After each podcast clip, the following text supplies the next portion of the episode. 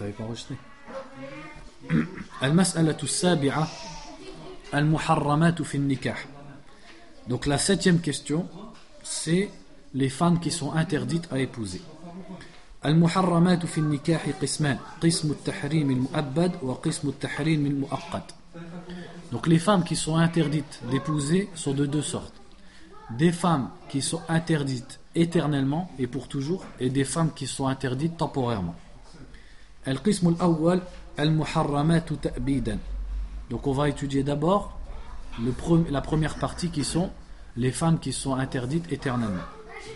يحرم تأبيدا أربع عشرة امرأة سبع يحرمن بالنسب وسبع بالسبب. ويقصد بالتأبيد عدم جواز نكاحهن أبدا مهما كانت الأحوال. ولهذه الحرمة ثلاثة أسباب القرابة والمصاهرة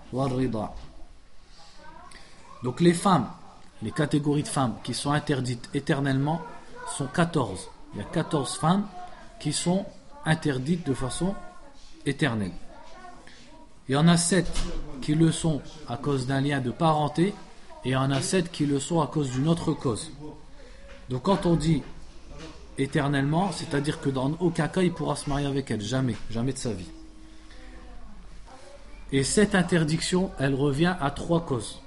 Soit al-qaraba, c'est-à-dire un lien de, parenté entre lui et cette femme, ou alors al-musahara, c'est-à-dire un lien d'alliance entre lui et cette femme, ou alors al-rida, c'est-à-dire un lien d'allaitement entre lui et cette femme.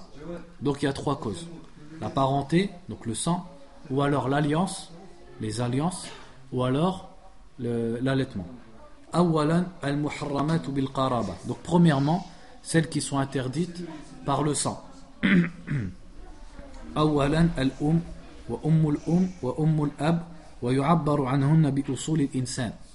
Donc premièrement la mère ainsi que la mère de la mère et la mère du père. Donc en gros la mère et la grand-mère. Et il rentre aussi dedans les arrière-grand-mères, etc. Et cette catégorie de personnes, on les appelle usul al-insan. C'est-à-dire ta mère, ta grand-mère, on appelle ça tes usul, c'est-à-dire tes bases. Ça c'est un lexique, c'est un vocabulaire dans les matières religieuses. ثانيا البنت وبنت البنت وبنت الابن ويعبر عنهن بفروع الإنسان Donc la deuxième c'est ta fille ou la fille de ta fille ou la fille de ton fils et ainsi de suite. Donc ça peut être ta petite fille, petite petite fille, etc. Et ça on appelle ça tes furu' c'est tes branches. Donc les femmes qui sont dont tu descends, ce sont tes usul, tes racines, et les femmes qui descendent de toi, ce sont tes furu', c'est-à-dire tes branches. ثالثا الأخت الشقيقة أو الأخت لأب أو الأخت لأم ويعبر عنهن بفروع الأبوين. Troisièmement, c'est la sœur, donc al-ukhtu shaqiqa, c'est-à-dire ta sœur qui a le même père et la même mère que toi, ou alors la sœur qui a le même père que toi seulement, d'une mère différente, ou alors la sœur qui a la même mère que toi sans que vous ayez le même père. Ce qu'on appelle en français la demi-sœur. Donc on appelle ça ici furu'ul abawain, c'est-à-dire les branches des parents. Donc elle n'est ni ta base, c'est-à-dire tu ne descends pas d'elle et elle ne descend pas de toi, mais elle descend de tes parents. Donc c'est une branche de tes parents. bintul akhi shaqiq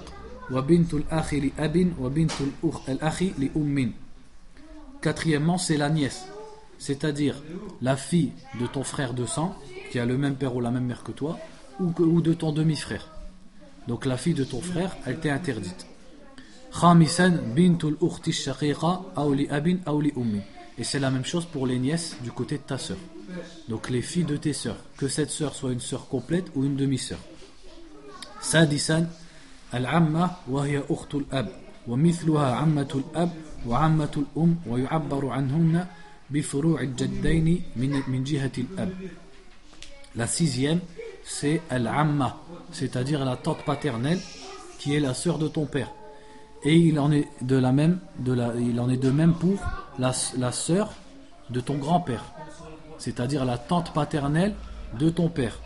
et ainsi de suite. Et il en est de même, de, même pour la tante paternelle de ta mère.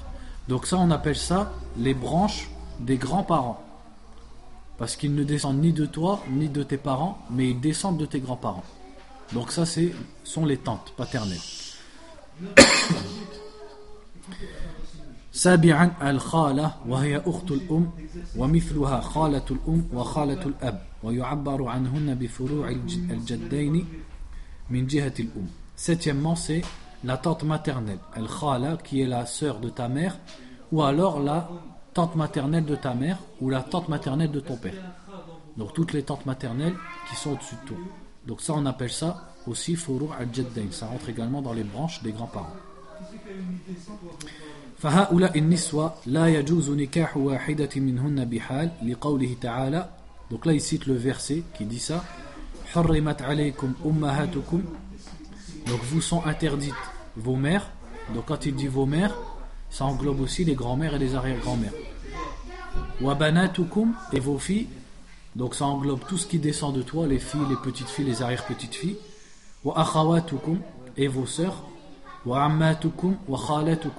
Et vos tantes paternelles et vos tantes maternelles. Et les filles du frère et les filles de la sœur donc ça c'est dans la sourate An-Nisa donc deuxièmement celles qui sont interdites à cause d'une alliance ويحرم بها الآتي أولا زوجة الأب ومثلها زوجة الجد أبي الأب وزوجة الجد أبي الأم donc il t'est interdit de façon éternelle également, de, façon continue, de te marier avec la femme de ton père. Et il en est de, même pour la femme de ton grand-père, qu'il soit du côté de ton père ou du côté de ta mère. Donc les deux grands-pères. Donc la femme de ton père ou la femme d'un de, tes deux grands-pères, ces femmes-là te sont interdites.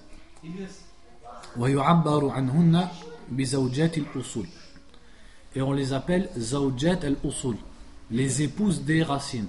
Parce que ton père et tes grands-pères sont tes racines. Donc elles, on les appelle les épouses des racines. لقوله تعالى ولا تنكحوا ما نكح آباؤكم من النساء إلا ما قد سلف إنه كان فاحشة ومقتا وساء سبيلا Donc conformément au verset qui dit Et n'épousez pas ce que vos pères ont épousé parmi les femmes, sauf ce qui précède, c'est-à-dire ce qui était avant ce jugement. Certes, ceci est une turpétude et entraîne une grande colère. Wa maqtan. Et c'est un très mauvais chemin. ثانيا زوجة الابن وزوجة ابن الابن وابن البنت أيضا وهكذا زوجات الفروع donc deuxièmement زوجة الابن donc là aussi je fais une parenthèse quand on lit زوجة al-ibn on dit al-ibn ou al-ibn Normalement, on dit El-Ibn, on dit pas El-Ibn. Et j'ai remarqué que beaucoup d'arabophones qui, ont grandi avec la langue arabe et qui ont grandi au bled, ils font cette erreur. C'est-à-dire, ils remplacent Hamzatul Wasl par Hamzatul Qata. Hamzatul Wasl, comment il se dessine Au-dessus du Alif, comme une petite boucle allongée. Et Hamzatul Qata, c'est celui qui est qui avec un Hamza. Celui-là, on doit le prononcer. Alors que Hamzatul Wasl, quand il est au milieu d'une phrase, est-ce qu'on le prononce? On le prononce pas. Donc c'est le cas dans Ibn et Ism. Et de là, tu entends souvent les gens qui font l'erreur et ils disent Ma ismuka. On dit masmuka. Le alif, il est, on ne doit pas le prononcer. Et beaucoup d'arabophones font cette erreur. Ils disent ma ismuka, alors qu'on dit masmuka. Et il en est de même pour Al-Ibn. Donc on ne dit pas Al-Ibn, on dit Al-Ibn. Vous avez compris la différence ou pas? Il y a une différence entre Al-Ibn et Al-Ibn. Donc on dit Zawjatul Ibn, pas Zawjatul Ibn. Le jour du lundi, comment on dit? Hein? Yaumul. Non, justement. On dit pas Yaumul Ithnain. On dit Yaumul Ithnain. On dit pas Ithnain. Yaumul Ithnain. Vous avez compris Donc le, le Hamzatul Wasl ici, il va se prononcer. On, entend un I, mais on ne doit pas entendre de Qata, de Hamzatul Qata. Parce que c'est pas Hamzatul Qata. Donc on dit Yaumul Ithnain, tout simplement. Ça, ça, ça, Ça se passe dans tous les cas en fait Ouais. Dans tous les cas de la langue arabe, quand c'est au milieu, tu. Hamzatul wasl, dans tous les cas, il ne faut pas le prononcer. On le prononce qu'en début de phrase. Ou alors si tu t'es arrêté dans la phrase et que la première chose que tu vas prononcer après, c'est Hamzatul wasl, là tu le prononces. Tu le prononces quand il y a une ponctuation. Voilà. Ouais. C'est-à-dire quand il y a en début de phrase. Par exemple, je vais dire, je vais commencer une phrase, je vais dire Ibnuka Muhammadun. Ton fils est Muhammad. Mais si je dis euh, comment va ton fils, je dis pas Kaifa Ibnuka. Je dis Kaifa Ibnuka directement. Donc faites attention avec Hamzatul Wasl. C'est comme dans Al-Masdar. Al-Masdar, par exemple, Al-Fi'l al-Ruba'i. Le masdar, il commence par Hamzatul Wasl ou Hamzatul Qata. Akhraja, c'est quoi le, le, le masdar le, le masdar. Ikhrajun. C'est Hamzatul Wasl ou le Qata C'est le- Qata. Ikhrajun. Par contre, quand c'est 5 mots, 5 lettres ou 6 lettres, par exemple, je sais pas, parce que je n'étais pas censé parler de ça, mais c'est important pour qu'on lise bien. Le verbe, par exemple, istafsara. Le, c'est quoi le masdar? Istifsarun. Istifsarun. Est-ce que je dis al istifsaru ou al istifsaru? Al istifsaru, barakallahu fik. C'est pas Hamzatul. C'est Hamzatul Wasl. Et combien de gens ils font l'erreur, et même dans l'écriture. Par exemple, ils vont ils vont écrire Yaumul Ithnain et ils mettent Hamzatul Qatr en dessous du alif. Ou alors ils vont écrire Al Istifsar et ils l'écrivent, ils l'écrivent Al Istifsar avec Hamzatul Qatr. Donc tout ça, il faut attirer l'attention. Le masdar où il y a, où il se trouve le Hamza, Hamzatul Qatr, c'est euh, quand il y a quatre lettres, comme Akhraja, euh, etc., etc. Là, on dit Ikhraju. Et ça, c'est important parce que dans le Coran, il y a- on trouve tout ça. Par exemple, dans la sourate al-Hujurat, بئس الاسم الفسوق بئس الاسم الفسوق بعد الإيمان hein? on dit pas bi- بئس الاسم on dit بئس الاسم celui qui va pas respecter cette règle, il va se planter dans ce verset. Il va dire bi'sal ismu. Ça, c'est l'erreur. On dit bi'sal ismu. On fait pas i. On fait l'ismu. On, on, on, ça coupe pas. C'est pour ça que ça s'appelle hamzatul qatr, parce que ça coupe. Ici, on coupe pas. On fait le wasl. C'est une liaison. Donc, on dit bi'sa. Comment on va dire? Bi'sal ismu. Et non pas bi'sal ismu. Euh, al-fusuqu ba'da iman. Ensuite, al-iman, on peut dire al-iman ou al-iman, mais ça c'est autre chose. On a le droit de dire les deux, ça n'a rien à voir.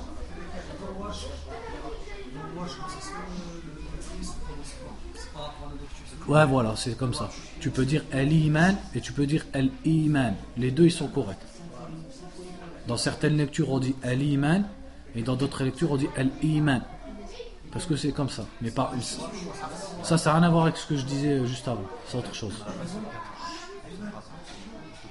Bah, ça s'écrit avec le qatr en tout cas. Mais on peut dire al-iman. On a le droit. Mais dans le premier cas, tu es obligé de, de faire la liaison. Bis à l'islam. Ouais. On dit pas bi'sal ism, bi'sal ism. Écoutez-le si vous voulez en rentrant, et vous regardez la sourate et lisez, écoutez le verset, vous verrez ce que je vous ai dit. Enfin, ça y est. Ils vont nous libérer, hein?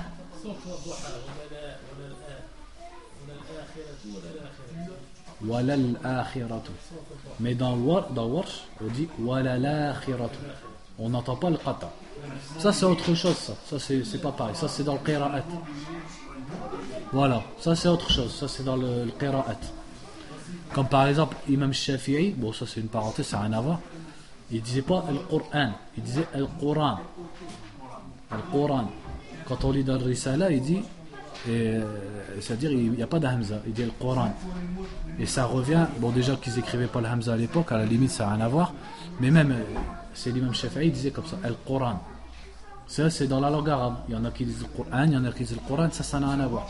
Moi je parle de, quand est-ce qu'il y a Hamzatul Qat, Hamzatul Was, Et dans l'ism, plutôt, il ne faut pas mettre Hamzatul Qatr. Mais après, dans d'autres choses, dans les lectures du Coran, des fois on entend le Qatr, des fois on ne l'entend pas. Ça, c'est autre chose. on entend Al-Mu'min, Al-Mu'min, tout ça, ça revient à l'utilisation des Arabes, tout simplement. Donc on disait, la première c'est entre guillemets la belle-mère, et ici c'est la belle-fille, c'est-à-dire la femme de ton fils ou la femme de ton petit-fils, qu'il soit le fils de ta fille ou le fils de, de ton fils. Donc ça on appelle ça zawjat al les épouses de les épouses des branches, les épouses des hommes qui descendent de toi. لقوله تعالى وحلائل أبنائكم الذين من أصلابكم donc dans la sourate An-Nisa, le verset 23, et les femmes de vos fils qui descendent de min aslabikum, c'est-à-dire qui descendent de vous-même, min aslabikum. ثالثا أم الزوجة ومثل أمها جميع أصولها من النساء كأم أم الزوجة لقوله تعالى وأمهات نسائكم également la mère de l'épouse et toutes ses usul c'est-à-dire comme sa grand-mère. Donc la mère, donc la belle-mère dans le sens, la mère de ton épouse, elle est également elle était interdite. Et de même que sa grand-mère. Donc quand Allah a cité les femmes qui sont interdites, il a dit et les femmes de et les mères pardon de vos femmes. Donc les mères ici ça englobe les, mères et les grands-mères.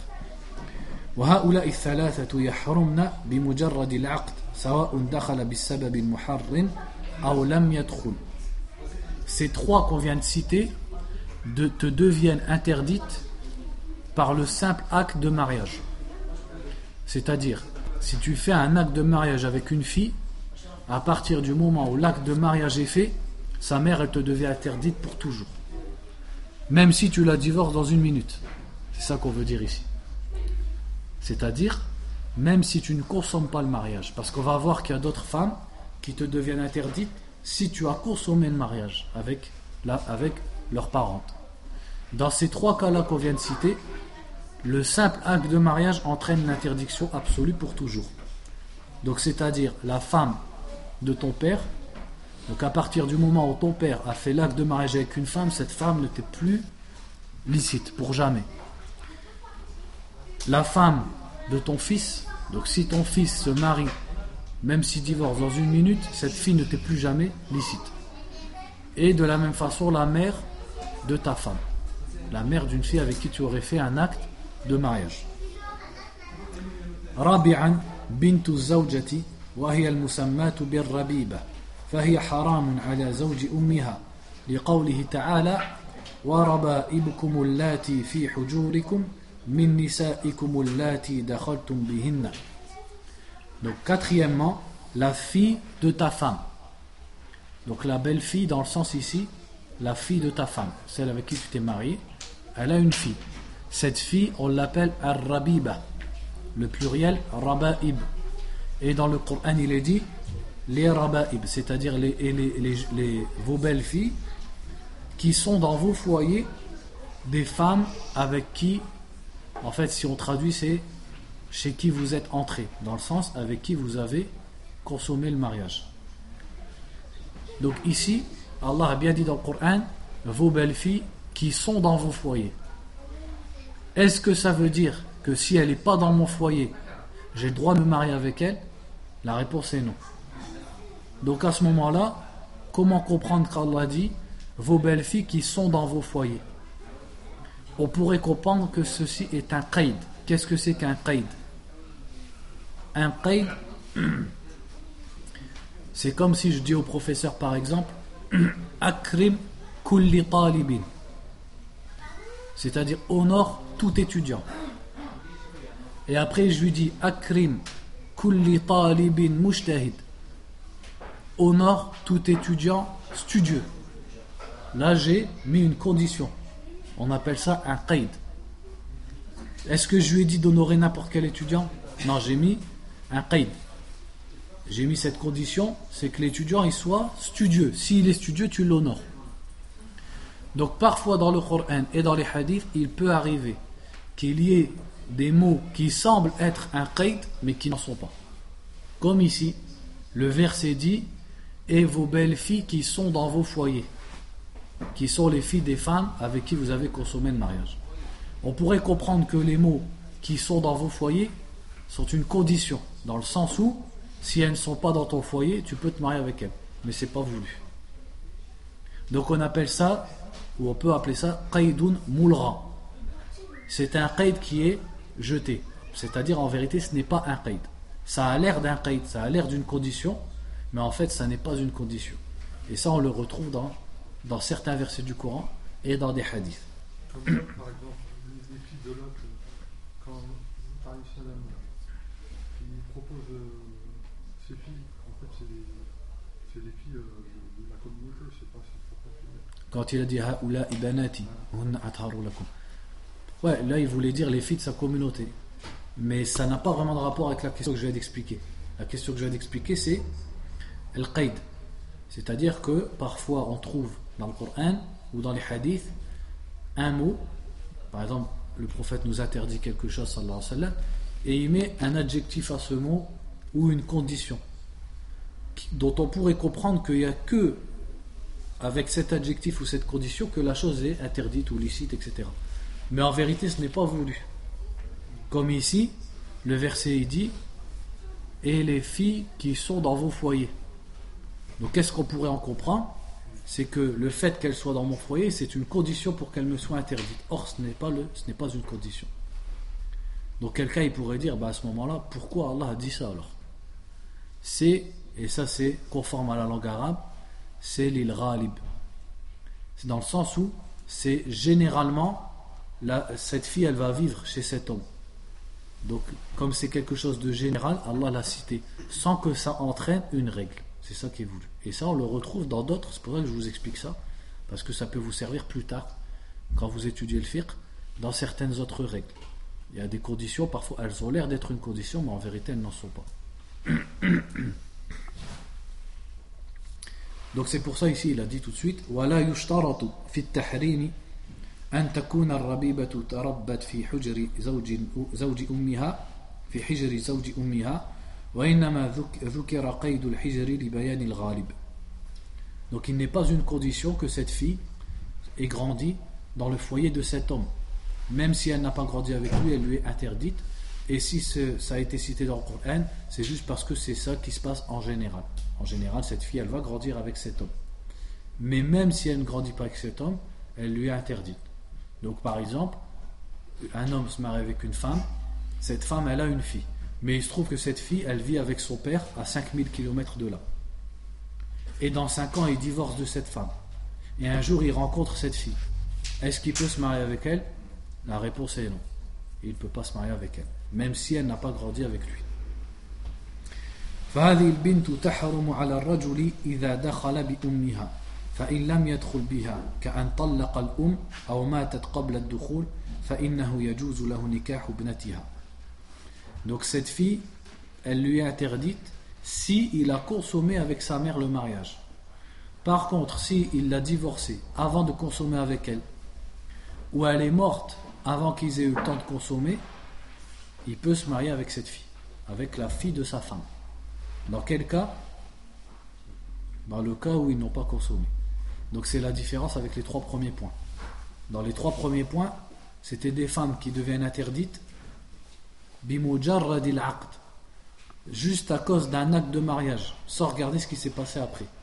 Alors que elle, elle est interdite pas seulement par l'acte de mariage, mais par l'acte de mariage et la consommation du mariage.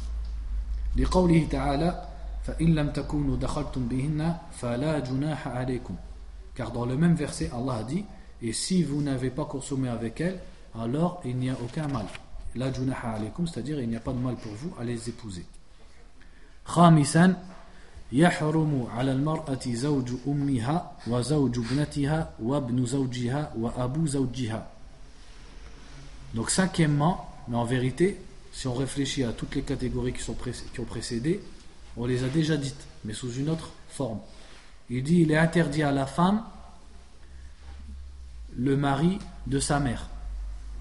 C'est-à-dire si cet homme est marié avec sa mère et qu'après il divorce, elle ne peut pas se marier avec lui. Mais en vérité, on l'a déjà dit. Pourquoi Parce qu'on a dit l'homme, il ne peut pas se marier avec la fille de sa, femme. Ça revient au même en vérité. Comme lui, il ne peut pas se marier avec sa fille, donc cette fille, elle ne peut pas se marier avec son beau-père. Donc il lui est interdit. De même que euh, l'époux de sa fille. Et ça, c'est logique, puisqu'on avait dit que l'homme, il ne peut pas se marier avec la mère de sa fille, de sa femme, pardon. Donc il est logique, cette femme, si on se situe dans sa situation, elle, ne peut pas se marier avec le mari de sa fille. De même que le fils de son mari. Donc ça aussi c'est logique, puisque pour le garçon, c'est la mère, c'est la femme de son père. Et le père de son époux. Et ça aussi c'est logique, puisqu'on a dit que l'homme ne peut pas se marier avec la femme de son fils.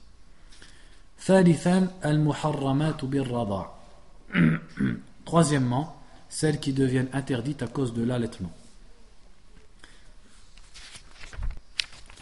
يحرم بالرضاع سبعة نسوة ذكر القرآن الكريم منهن اثنتين وألحقت السنة بهن خمسا Donc l'allaitement interdit sept femmes, sept catégories de femmes.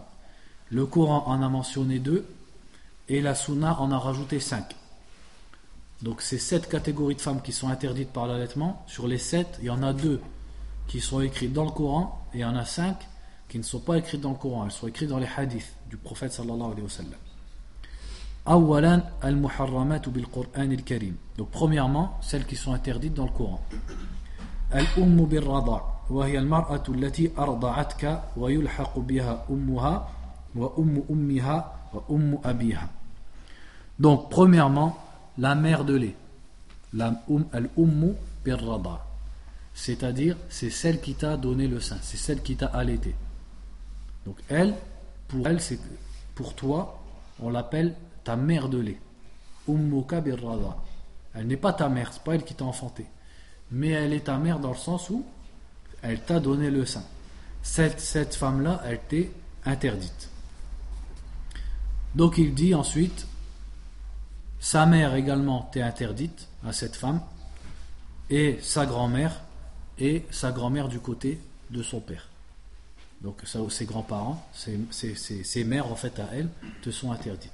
Donc pour toi c'est ta mère, et ses mères deviennent également tes mères. Deuxièmement, la sœur de lait.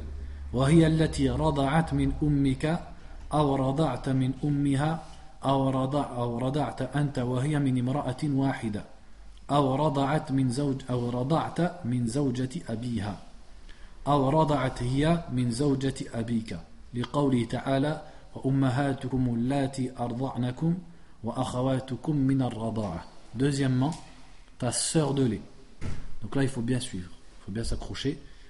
Il a, il a désigné plusieurs personnes qui peuvent être ta sœur de lait. Il a dit, ta sœur de lait, c'est celle qui a pris le sein de ta mère.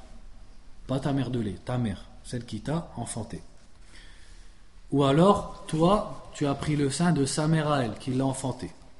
Ou alors, tous les deux, vous avez pris le sein d'une même femme, qui n'est pas la mère ni de l'un ni de l'autre. Ou alors, une femme dont tu as pris le sein de la mère de son père. C'est-à-dire, son père a une femme, de la femme de son père, pardon. Son père a une femme. Cette femme t'a allaité. Eh bien, la fille de cet homme devient ta sœur de lait. Ou alors, elle a pris le sein de la femme de ton père, qui n'est pas forcément ta mère. Donc toi, tu as ton père, ton père il s'est marié, cette femme n'est pas ta mère. Elle a donné le lait à une fille. Cette fille, elle te devient interdite, c'est ta sœur de lait.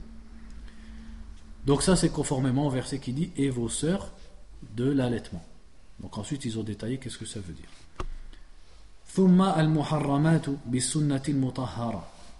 Donc ensuite, celles qui sont interdites par la sunna, c'est-à-dire par les hadiths.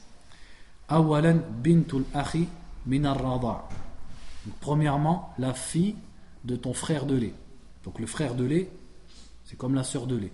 C'est celui qui a pris de la même mère que toi ou de ta mère, etc. etc. Ensuite, bintul urti minar La fille de la sœur de lait. Al-ammatu minar Ta tante paternelle de lait. Allati rada'at ma'a abika. Ça, c'est une femme qui a pris le lait avec ton père, d'une même femme. Cette femme, elle devient ta tante paternelle de lait, entre guillemets. Comme elle est devenue la sœur de ton père, par le sein, elle est devenue ta tante. Puisque la sœur de ton père, c'est ta tante. Donc elle, elle est devenue ta tante.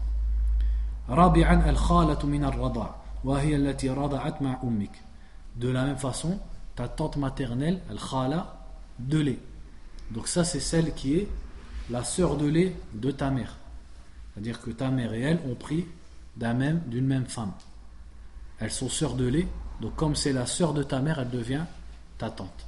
De lait, mais c'est ta tante. C'est-à-dire, ta tante dans le sens du mariage, c'est ta tante, tu ne peux pas te marier avec elle. En fait, pour le premier et le deuxième, la fille du frère de lait, donc c'est ton frère de lait, sa fille, et la fille de la sœur de lait, c'est-à-dire ta sœur de lait si elle a une fille. خامسا بن البنت من الرضاع وهي التي رضعت من زوجتك فيكون الرجل أبا لها من الرضاع Cinquièmement, la fille de lait. La fille de lait, donc il l'explique ici, comme étant la fille qui a pris le sein de ta femme. À ce moment-là, tu deviens son père. Donc, tu es un mahram pour elle, elle te devient interdite au mariage. ودليل تحريم هؤلاء النساء من السنة حديث عائشة رضي الله تعالى عنها قالت قال رسول الله صلى الله عليه وسلم إن الرضاعة تحرم ما تحرم الولادة Donc le dalil, la preuve à ça, c'est notamment le hadith qui dit l'allaitement interdit ce qu'interdit la naissance. Donc pour faciliter la question, la femme qui donne le lait, remplace-la par une femme qui accouche. Et tu vas en découler tout ce qui est interdit. En fait, c'est comme si l'allaitement interdit ce que l'accouchement interdit. Ce que le, lien maternel interdit. Donc, quand la femme te donne le sein, c'est comme si, dans le sens de l'interdiction, bien sûr, il faut comparer ça, c'est comme si elle t'a enfanté. Donc, l'allaitement interdit ce que l'enfantement et l'accouchement euh, interdit. Ça, c'est ça, rapporté par Al-Bukhari et Muslim. وحديث ابن عباس رضي الله عنهما قال قال رسول الله صلى الله عليه وسلم في بنت حمزة رضي الله عنهما إنها لا تحل لي إنها ابنة أخي من الرضاعة ويحرم من, من الرضاعة ما يحرم من الرحم Ce hadith, il a le même sens. Donc le prophète sallallahu alayhi wa sallam avait une cousine qui était la fille de Hamza. Donc Hamza, c'est qui pour le prophète sallallahu Son oncle paternel. C'est le, le, frère de son père, Hamza. Donc, le contexte du hadith, il parle d'elle comme si par rapport au mariage. Il a dit sur cette femme qui était la fille de Hamza, donc à la base elle lui est licite, puisqu'elle est sa cousine, et on a le droit de se marier avec sa cousine. Il a dit elle m'est interdite car Hamza est mon frère de lait. Donc comme c'est sa fille, ça devient comme sa nièce, donc elle lui est interdite. Donc ça c'est un délit dans la sunna du prophète sallallahu alayhi wa. Et à la fin il a conclu en disant car l'allaitement interdit ce qu'interdit ar-rahim. Ar-rahim c'est-à-dire le ventre de la mère.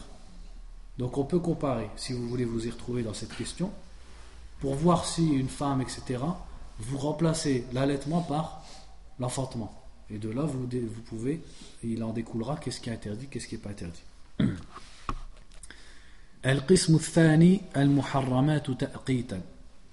La deuxième sorte, c'est donc de femmes qui sont interdites, celles qui sont interdites temporairement.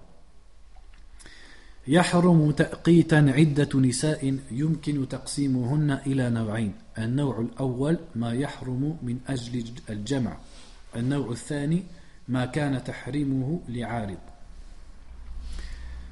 Donc plusieurs sortes de femmes sont interdites temporairement et on peut les diviser en deux catégories. La première catégorie, c'est ce qui est interdit à cause du jam, dans le sens où tu n'as pas le droit de l'avoir en même temps qu'une autre femme, à cause d'un cas, comme deux sœurs par exemple. Et l'autre catégorie, c'est à cause de ce qu'ils ont appelé ici al-arid. Al-arid, c'est une situation temporaire, quelque chose qui arrive. Donc par exemple, le fait qu'une femme soit ta sœur, c'est pas quelque chose qui arrive, c'est quelque chose qui est déjà à la base. Alors qu'ici, on va parler d'une femme qui est à la base illicite et il arrive quelque chose qui fait qu'elle devient interdite, mais c'est temporaire, contrairement à ce qu'on a vu avant. النوع الأول ما يحرم من أجل الجمع أولا الجمع بين الأختين سواء كانتا من النسب أو من الرضاع وسواء عقد عليهما معا أو متفرقا لقوله تعالى وأن تجمعوا بين الأختين Donc il est interdit de se marier avec deux sœurs, qu'elles soient deux sœurs de sang ou deux sœurs de lait, et que le mariage soit fait en même temps avec les deux ou à des moments séparés. Tout ça c'est interdit. Car Allah dit dans le Coran, et il vous interdit de regrouper entre deux sœurs. Tout ça c'est toujours les mêmes versets. La Surah An-Nisa, le verset 23. ثانيا الجمع بين المرأة وعمتها وبين المرأة وخالتها وبين المرأة وبنت أختها أو بنت أخيها أو بنت ابنها أو بنت ابنتها Deuxièmement, il est interdit, pour résumer, pour résumer tout ce qu'il a dit ici, de regrouper entre une femme et sa tante, tout simplement. Parce qu'ici, qu'est-ce qu'il a dit? Il a dit une femme avec sa tante maternelle, ou une femme avec sa tante paternelle, ou alors une femme avec la fille de sa sœur, ou une femme avec la fille de son frère, ça revient au même. Parce que dans les deux cas, c'est la tante et la nièce. Donc une tante avec sa nièce, c'est interdit. والقاعدة هنا أن الجمع يحرم بين كل امرأتين لو فرضت إحداهما ذكرا لما جاز له أن يتزوج الأخرى. Donc là, il donne une règle. Il dit une règle pour résumer tout ça, c'est qu'il est interdit d'épouser deux femmes, d'avoir pour femme deux femmes, qui si on imaginait que l'une des deux était un homme, elles n'auraient pas le droit de se marier. Vous avez compris C'est-à-dire, par exemple, les deux sœurs. On imagine, on remplace par c'est un homme. C'est-à-dire que lui, c'est sa sœur. Un homme, il peut se marier avec sa sœur Il peut pas. Remplace-le par une femme, ça fait deux sœurs. Tu n'as pas le droit de te marier avec elle. Une femme avec sa tante. Remplace sa tante par un homme, imaginons. C'est, ça devient un oncle. Est-ce qu'ils ont le droit de se marier? Non eh ben, tu n'as pas le droit de te marier avec ces deux femmes-là. C'est une règle comme ça. En vérité, c'était déjà simple, parce qu'il n'y a que deux cas, deux sœurs et deux tantes.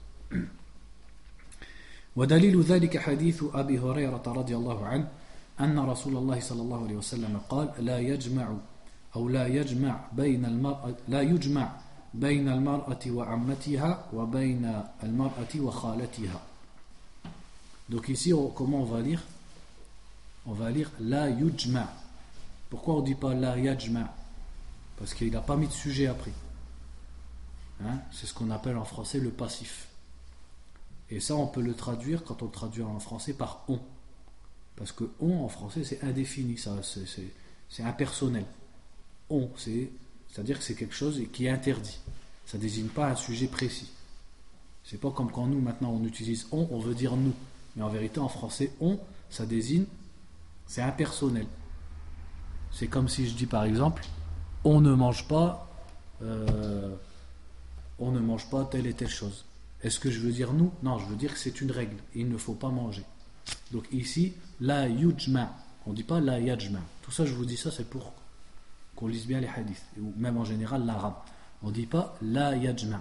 Parce que s'il dit la yajma, il faudrait un sujet après. Il faudrait qu'il ait dit par exemple la yajma ar-rajulu. Donc, c'est-à-dire que l'homme ne regroupe pas entre une femme et sa tante. Mais là, il a juste dit, ne voit pas de sujet. Donc, c'est là, yujma. C'est-à-dire, on ne regroupe pas. Il ne faut pas regrouper entre une femme et sa tante. وحديث أبي هريرة رضي الله عنه أن رسول الله صلى الله عليه وسلم نهى أن تنكح المرأة على عمتها ولا العمة على بنت أخيها ولا المرأة على خالتها ولا الخالة على بنت أختها ولا تنكح الكبرى على الصغرى ولا الصغرى على الكبرى Donc là c'est un hadith semblable qui répète tout ce qu'on a dit ici et qui est rapporté par Abu Daoud, Al-Nasa'i et Al-Tirmidhi et authentifié par Sheikh Al-Albani rahimahullah. كما أجمع العلماء على هذا التحريم. Et en plus, les savants sont tous d'accord sur cette interdiction. Il n'y a pas de divergence à ce sujet. النوع الثاني ما كان تحريمه لعارض donc la deuxième sorte de femmes qui sont interdites temporairement, c'est celles qui sont interdites à cause d'une cause temporaire, quelque chose qui est de passage entre guillemets. أولا يحرم تزوج المعتدة من الغير لقوله تعالى ولا تعزم عقدة النكاح حتى يبلغ الكتاب أجله. Premièrement, on n'a pas le droit d'épouser une femme qui est dans la idda d'un autre homme. Qu'est-ce que ça veut dire? Al-mu'taddatu min al-ghayr. Al-mu'taddatu, c'est-à-dire celle qui est dans sa idda, min al-ghayr, c'est-à-dire de quelqu'un d'autre. C'est-à-dire une femme qui a été divorcée, répudiée, mais qui est encore dans la période où son mari peut la reprendre. Donc on sait que quand l'homme répudie sa femme pour la première ou pour la deuxième fois, il a, ou plutôt il ou elle, en, tout cas les deux, ils ont un délai. Elle a un délai à respecter de trois menstrues pour, pour pouvoir se remarier. Et ce délai, où est-ce qu'elle doit le passer? Elle doit le passer chez son mari. Et l'homme, lui, il a ce délai pour faire quoi? Pas pour se remarier, puisque déjà il peut se marier en même temps qu'elle, mais pour la reprendre. D'ailleurs, entre parenthèses, il n'y a pas longtemps, on m'a posé la question, et c'est pas la première fois qu'on me pose cette question. Est-ce que l'homme, il doit attendre quand il divorce pour pouvoir se remarier? Votre avis, c'est quoi la réponse? Bah, Il a déjà le droit d'en prendre une deuxième en même temps. Donc pourquoi il va attendre pour pouvoir se remarier? Puisque déjà, il a le droit d'en prendre deux en même temps. Donc c'est logique. Mais parfois, les gens, c'est-à-dire, c'est juste qu'ils n'ont pas fait attention. C'est pour ça qu'ils ont posé la question. Donc ça, il faut le savoir. L'homme, il n'a pas à attendre pour pouvoir se remarier il se remarie, même déjà sans avoir divorcé. Il se remarie ici jusqu'à quatre femmes. Donc en tout cas, celle qui est dans cette période, ce qu'on appelle l'idda, on n'a pas le droit de se marier avec elle. Puisque déjà, on n'a pas le droit de la demander en mariage, comme on a vu tout à l'heure. Donc ça, conformément au qui, verset qui dit C'est-à-dire, ne faites pas l'acte de mariage jusqu'à ce que el kitab el kitab ici c'est en fait c'est le délai. Jusqu'à ce que le, le, kitab arrive à son délai. El kitab ici c'est l'idda.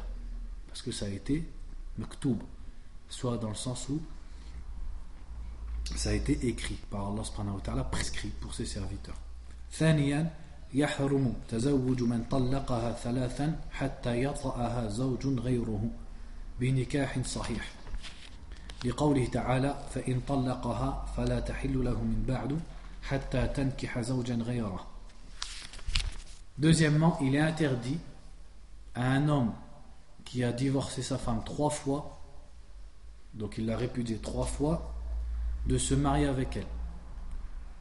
Jusqu'à ce qu'elle se marie avec quelqu'un d'un mariage qui soit valable et qu'elle consomme avec cette personne et qu'elle divorce. Et ils auraient même pu rajouter sans le faire exprès. Elle n'a pas le droit de le faire exprès. Donc si l'homme, il a réputé sa femme trois fois, cette femme, ça y est, il ne peut plus se marier avec elle. Sauf si elle se marie avec quelqu'un, elle consomme avec cette personne, et pour une raison ou pour une autre, par la suite, il divorce. Mais il ne faut pas qu'il le fasse exprès comme c'est mentionné dans les hadiths. Sinon, ils ont la la'na, la malédiction d'Allah subhanahu wa ta'ala. Si elle divorce par la suite, là, il peut à nouveau se marier avec cette femme. Donc ça, c'est conformément au verset dans la sourate al-Baqarah, le verset 230 qui dit Et si il la divorce, c'est-à-dire pour la troisième fois, parce que les versets ils parlent du divorce une fois, deux fois, puis si il la divorce, c'est-à-dire la troisième fois, alors elle ne lui est plus licite jusqu'à ce qu'elle épouse un homme autre que lui. ثالثا يحرم تزوج المحرمة حتى تحل من إحرامها لحديث عثمان رضي الله عنه أن رسول الله صلى الله عليه وسلم قال لا ينكح المحرم ولا ينكح ولا يخطب Donc il est interdit d'épouser une femme qui est dans l'ihram. L'ihram, qu'est-ce que c'est L'état de sacralisation pendant la Umrah ou pendant le Hajj. L'ihram, c'est un état, entre guillemets, dans lequel on est à partir du moment où on passe le miqat, c'est-à-dire sur des stations bien précises, quand on fait la umrah ou le hajj. À ce moment-là, on est en état d'ihram. C'est-à-dire, par exemple, que l'homme ne peut pas mettre des vêtements qui sont cousus à la forme de, du corps, comme un qamis, par exemple, ou les sarawil, ni se couvrir la tête, il n'a pas le droit de chasser, il n'a pas le droit d'avoir de rapports sexuels, etc. On appelle ça l'état d'ihram. La femme, quand elle est dans cet état, donc en gros, pour qu'on comprenne en gros, quand elle est en Umrah ou quand elle est au Hajj, dans les premiers jours du Hajj, on n'a pas le droit de l'épouser. Donc, conformément au hadith qui dit celui qui est muhrim. Donc, le muhrim, c'est celui qui est en état d'ihram. En arabe, on dit al-muhrim. Al-muhrim n'épouse pas et n'est pas épousé, c'est-à-dire il ne fait pas d'acte de mariage et ne demande pas non plus en mariage. Donc celui qui est en état d'ihram, ni il se marie, ni il demande en mariage dans ces moments-là. Ça c'est rapporté par Muslim, rahimahullah.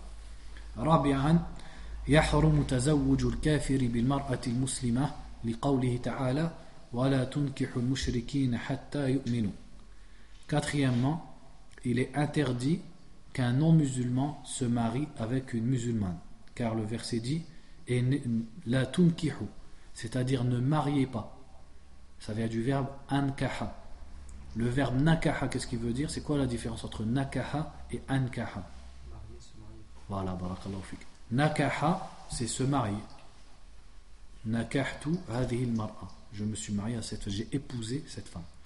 Ankaha, je vais dire ankahtu binti. J'ai marié ma fille à cet homme. C'est ankaha. Il y a une lettre en plus, le alif en plus. C'est comme kharaja et akhraja. Qu'est-ce que ça veut dire kharaja? Sortir. Akhraja, c'est quoi?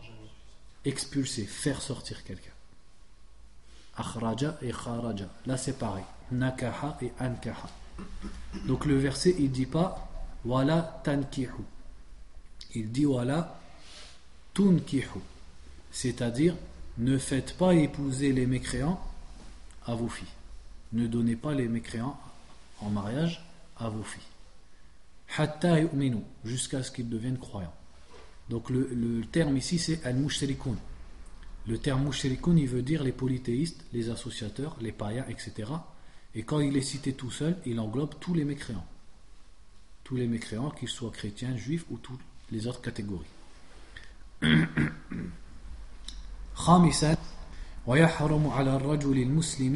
Et il faut attirer l'attention ici sur le fait que le mécréant, c'est pas seulement celui qui n'est pas d'origine musulmane. Le mécréant, il peut être kafirun asli, c'est-à-dire mécréant de base, qui est né de parents non musulmans, ou alors il peut être el kafirun murtad, le mécréant apostat, c'est-à-dire celui qui est né musulman de parents musulmans, mais qui sort de l'islam soit par une parole ou par une pratique. Celui-là non plus, on n'a pas le droit de le donner en mariage, même s'il s'appelle Farid ou Kamel ou Mohammed. Donc si par exemple une personne insulte Allah subhanahu wa ta'ala, on n'a pas le droit de la donner en mariage à une fille. Même si, en apparence, il s'assimile, il se dit musulman. Mais le fait qu'il insulte Allah subhanahu wa ta'ala, ça, ça le fait sortir de l'islam. Si il égorge des bêtes pour les mausolées, et, il demande par exemple des invocations, il fait des invocations à des awliya, à des gens qui sont enterrés, celui-là non plus, il n'est plus musulman. Donc, on ne doit pas lui donner une fille en mariage. Celui qui est connu pour la pratique de la sorcellerie n'est plus musulman, même s'il s'appelle Mohamed ou Ahmed, même s'il a une shashia, une djellaba, tout ce qu'il veut. Il n'est plus musulman, puisqu'il a fait quelque chose qui le sort de l'islam. S'il dit que l'être humain est libre de choisir entre le christianisme, le judaïsme et l'islam, et que les trois religions sont égales, il est sort de l'islam. On n'a pas le droit de le donner en, mariage à une fille. S'il dit que, par exemple, la religion du prophète sallallahu alayhi wa sallam s'est dépassée, il faut changer tout ça, il sort de l'islam. On ne doit pas le marier à notre fille. S'il se moque du prophète sallallahu alayhi wa sallam ou d'un prophète, que ce soit avec les gens ou dans un sketch ou je ne sais quoi, il sort de l'islam. On n'a pas le droit de le marier à notre fille, etc. etc. Donc c'est pour ça qu'il faut Et s'il ne pratique pas la salat La salat, ça, à la limite, c'est une question à divergence. Mais de toute façon, quelqu'un censé, il va pas donner sa fille en mariage à quelqu'un qui fait pas la salat. Mais sinon, au niveau de la règle, tout revient à est-ce que la personne considère que celui qui ne prie pas est un mécréant ou pas? Ça, ça revient à la personne. Parce que certaines, certains savants disent que celui qui ne prie pas complètement est un mécréant, et d'autres disent que ça reste un musulman. Et que simplement il a commis une grande désobéissance. Donc ta question, elle est basée sur ça en fait. Tu vois, ça revient à cette divergence. Pour celui qui voit que c'est un musulman, il peut. Et celui qui voit que c'est pas un musulman, il peut pas. Ainsi de suite. Donc, il faut savoir que le mécréant, c'est pas simplement celui qui est né de parents non musulmans. Le mécréant, c'est aussi celui qui était musulman et qui est sorti de l'islam. Soit en disant clairement qu'il n'y croit plus et qu'il n'en fait plus partie, ou soit par des paroles ou des actes qui, même s'il s'assimile à l'islam, mais le font sortir de l'islam. Même s'il ne, ne le sait pas, il ne s'en rend même pas compte que ça le fait sortir de l'islam. Et beaucoup de gens qui commettent ces actes, ces paroles, ne savent pas que ça fait sortir l'islam. Mais ça n'empêche pas que ça les en fait sortir quand même. Comme par exemple le fait d'insulter Allah ou de se moquer de la religion, etc. etc.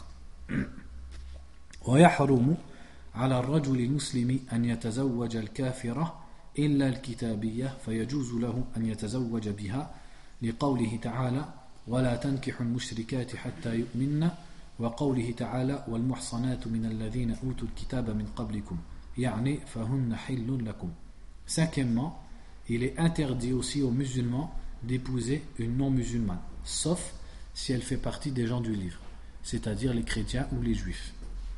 Maintenant, qu'est-ce qu'il faut pour qu'elle fasse partie des gens du livre? Il y a beaucoup de gens, ils se compliquent la vie sur ça.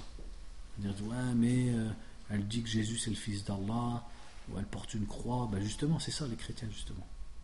À l'époque même du prophète sallallahu alayhi wa sallam, il disait déjà ça. Donc, à partir du moment où elle s'assimile au christianisme et elle dit je suis chrétienne, ou elle s'assimile au judaïsme et elle dit je suis juive, pour nous, elle fait partie des gens du livre. Maintenant, le fait qu'elle commet des actes. Tout... Hein Bah si, j'ai pas dit que c'est pas une kafira, c'est une kafira. Mais dans les koufars, il y a plusieurs catégories. Et une des catégories, c'est juif et chrétien. Si elle dit je suis juif ou je suis chrétienne, nous, ça nous suffit pour dire qu'elle est juive ou qu'elle est chrétienne. Parce qu'il y a des gens, ils viennent, ils me disent Ouais, mais elle se dit chrétienne, mais elle va pas à l'église. Mais elle prie pas, mais elle fait pas les trucs qui sont mohim. Elle se dit chrétienne, c'est une chrétienne, c'est tout. Pas besoin de chercher plus. Tu vois pas la kafar dans son coufre hein? Donc si elle se dit chrétienne ou si elle se dit juive, donc elle fait partie de Ahlul Kitab, elle est licite à un musulman. Maintenant ici on a juste dit licite, on dit pas que c'est recommandé ou que c'est pas déconseillé. Ça c'est un autre sujet. Mais la règle de base, c'est que ce genre de femme, elle est licite. Après, il y a beaucoup de gens aussi Bon, bien sûr, ceux qui font ça, déjà, c'est des gens qui ne sont pas sérieux dans la religion. Mais l'habitude des gens, c'est qu'ils font n'importe quoi. Et une fois qu'ils sont face au problème, ils viennent te voir et ils te disent Ah, j'ai un problème, il faut que tu m'aides, euh, etc. Il faut me marier, etc. Ça, c'est, ça, c'est l'habitude des gens. Il fait n'importe quoi et après seulement, il vient te voir. Il fallait venir me voir au départ, je t'aurais dit de pas traîner avec elle. Donc, il traîne avec une fille, il y a des relations interdites, etc. Après, il dit Ouais, mais je peux plus m'en passer, ça y est, ou ça y est, elle est enceinte il faut que je me marie avec elle. Déjà, c'est au départ qu'il fallait venir. C'est pas une fois que tu t'es mis dans les problèmes que tu crois que moi je vais te sauver. Moi je vais rien te sauver du tout. Et je vais pas claquer des doigts et, je vais te rendre ton truc halal. Ça, il n'y a personne qui peut faire ça. Tu es dans le haram, maintenant il faut assumer. Donc c'est avant qu'il fallait venir me voir et dire je connais une française euh, euh, qui n'est pas musulmane, etc. Elle me plaît. Je t'aurais dit, euh, même musulman, tu n'as pas dû parler, tu n'as rien à voir avec elle. Tu veux te marier, fais ça dans les règles. Mais il y a beaucoup de gens, donc ils font n'importe quoi, et après ils viennent te voir, ils te disent voilà, je veux me marier, et c'est une non-musulmane. Euh, alors, quand, alors je lui pose la question est-ce qu'elle est chrétienne? Bah, je sais pas, euh, non, pas vraiment, bah, elle veut bien shahad, mais. Euh, etc. Parce qu'il veut pas dire la réalité, c'est qu'elle n'est pas chrétienne. Parce qu'il y a beaucoup de Français aussi qui ne sont plus chrétiens. Et ils te le disent. Ils disent non, moi je crois pas en Dieu, je suis pas chrétien. Mais lui, comme il a tellement envie de se marier avec elle, que il tourne un peu les. Ouais, mais bon, quand même, etc. Ou alors il sait pas qu'est-ce que c'est qu'une chrétienne, ou alors ouais, il dit ouais, mais elle est chrétienne, mais elle va pas à l'église, etc. Donc à partir, comme je répète, si elle se dit chrétienne ou se dit juive, c'est une chrétienne et c'est une juive. Donc il y a le verset du Coran qui dit N'épousez pas les mécréantes ou les associatrices jusqu'à ce qu'elles soient croyantes. Et a l'autre verset qui dit dans les femmes qui sont licites et les femmes libres, les femmes libres parmi les gens du livre d'avant vous. C'est-à-dire les gens qui ont, les communautés qui ont reçu le livre avant, vous, leurs femmes vous sont licites, c'est-à-dire les juifs et les chrétiennes. Bien sûr, le simple fait qu'Allah a permis aux musulmans de se marier avec une femme des gens du livre et n'a pas permis à la musulmane d'être épousée par un homme des gens du livre, déjà rien que ça, ça attire notre attention vers la sagesse qu'il y a dedans. S'il n'y avait aucune sagesse dans ça, ça serait permis dans les deux cas. Le fait que c'est permis que dans un cas, c'est qu'il y a une sagesse derrière et que ça peut être déconseillé dans beaucoup de cas, comme c'est, euh, le cas la plupart du temps maintenant. Sixièmement, سادسا يحرم على الحر المسلم أن يتزوج الأمة المسلمة donc ça c'est un autre cas on va le passer vite fait parce que ça ne nous concerne plus c'est qu'il est interdit à un homme musulman libre d'épouser une esclave donc ça c'était valable à l'époque où l'esclavage existait, sauf au, craint, au cas où il craint de tomber dans ce zina.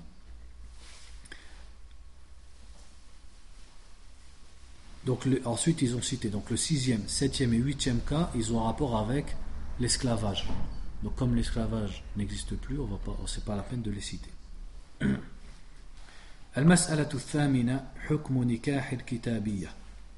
La huitième question, c'est le statut du fait de se marier avec une femme des gens du livre. Donc on répète, c'est-à-dire une chrétienne ou une juive.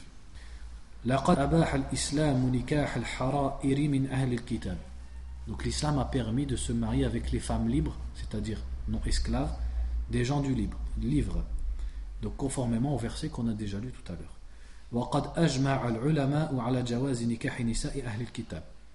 Et les savants n'ont pas divergé sur le fait que c'est licite.